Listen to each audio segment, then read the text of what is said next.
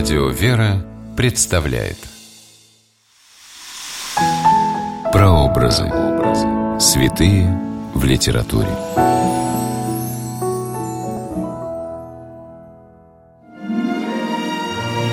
Если нам следовало бы знать жизнь каждого святого, то тем более нам необходимо быть знакомыми жизнеописанием святого Златоуста, имя которого каждодневно молитвенно вспоминается на божественной литургии, им составленной, писал митрополит Трифон Туркестанов. Здравствуйте! С вами писатель Ольга Клюкина с программой «Прообразы. Святые в литературе». Сегодня мы говорим о святителе Иоанне Златоусте и книге митрополита Трифона Туркестанова «Святитель Иоанн Златоуст. Страдалец и друг страждущих».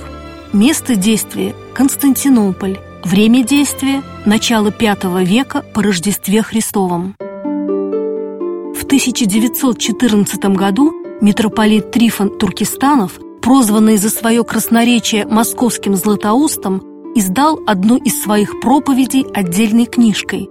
Все средства от этого издания пошли в пользу Комитета для голодающих под председательством великой княгини Елизаветы Федоровны Романовой. В популярной брошюре рассказывалось о жизни святителя Иоанна Златоуста. В конце IV века в городе Антиохия в Малой Азии появился удивительный священник, отец Иоанн, которого народ за проникновенные проповеди называл «золотые уста» или Иоанном Златоустом. Известного священника по повелению императора Аркадия буквально выкрали из Антиохии и привезли в Константинополь, чтобы сделать архиепископом Константинопольским. Вот как описывает митрополит Трифон Туркестанов момент, когда Иоанн Златоуст впервые оказался в царском дворце. Замечательный контраст представлял Златоуст. Небольшого роста, худой, загорелый, в скромной, можно сказать, в бедной одежде, с великолепием и роскошью византийского двора. Придворные и сановники были украшены жемчугом и изумрудами. Золотой трон поддерживался золотыми львами – на нем в пурпурной одежде, украшенной жемчугом и рубинами, восседал Аркадий. Но контраст с великолепием и роскошью византийского двора был не только внешним. Новый архиепископ Константинопольский с присущим ему красноречием и принципиальностью стал обличать нравы столичных жителей – жадность, распущенность, отношение к богослужениям как к театральному зрелищу – гордость, тщеславие. И вскоре у Иоанна Златоуста появилось в Константинополе множество врагов. Сначала среди столичного духовенства и придворных вельмож, а потом и в лице императора и императрицы. Набирающий обороты конфликт закончился клеветническими обвинениями и ссылкой святителя Иоанна Златоуста в далекую Армению. Весной 407 года истощенного болезнями Иоанна Златоуста под конвоем направили еще дальше, в глухой горный городок Пифиунт, ныне это Пицунда в Абхазии.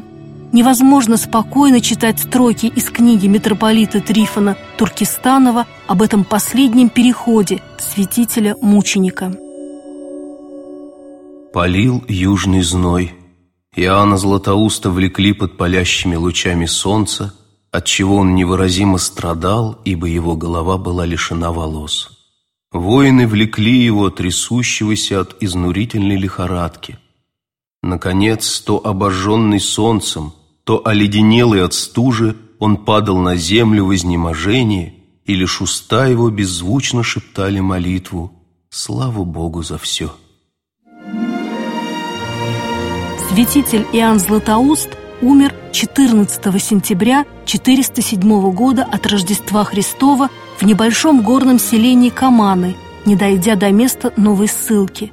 По преданию, его последние слова были «Слава Богу за все». Книга митрополита Трифона Туркестанова «Святитель Иоанн Златоуст. Страдалец и друг страждущих» является данью памяти святого Иоанна и его подвига веры. С вами была Ольга Клюкина. До новых встреч в авторской программе «Прообразы. Святые в литературе».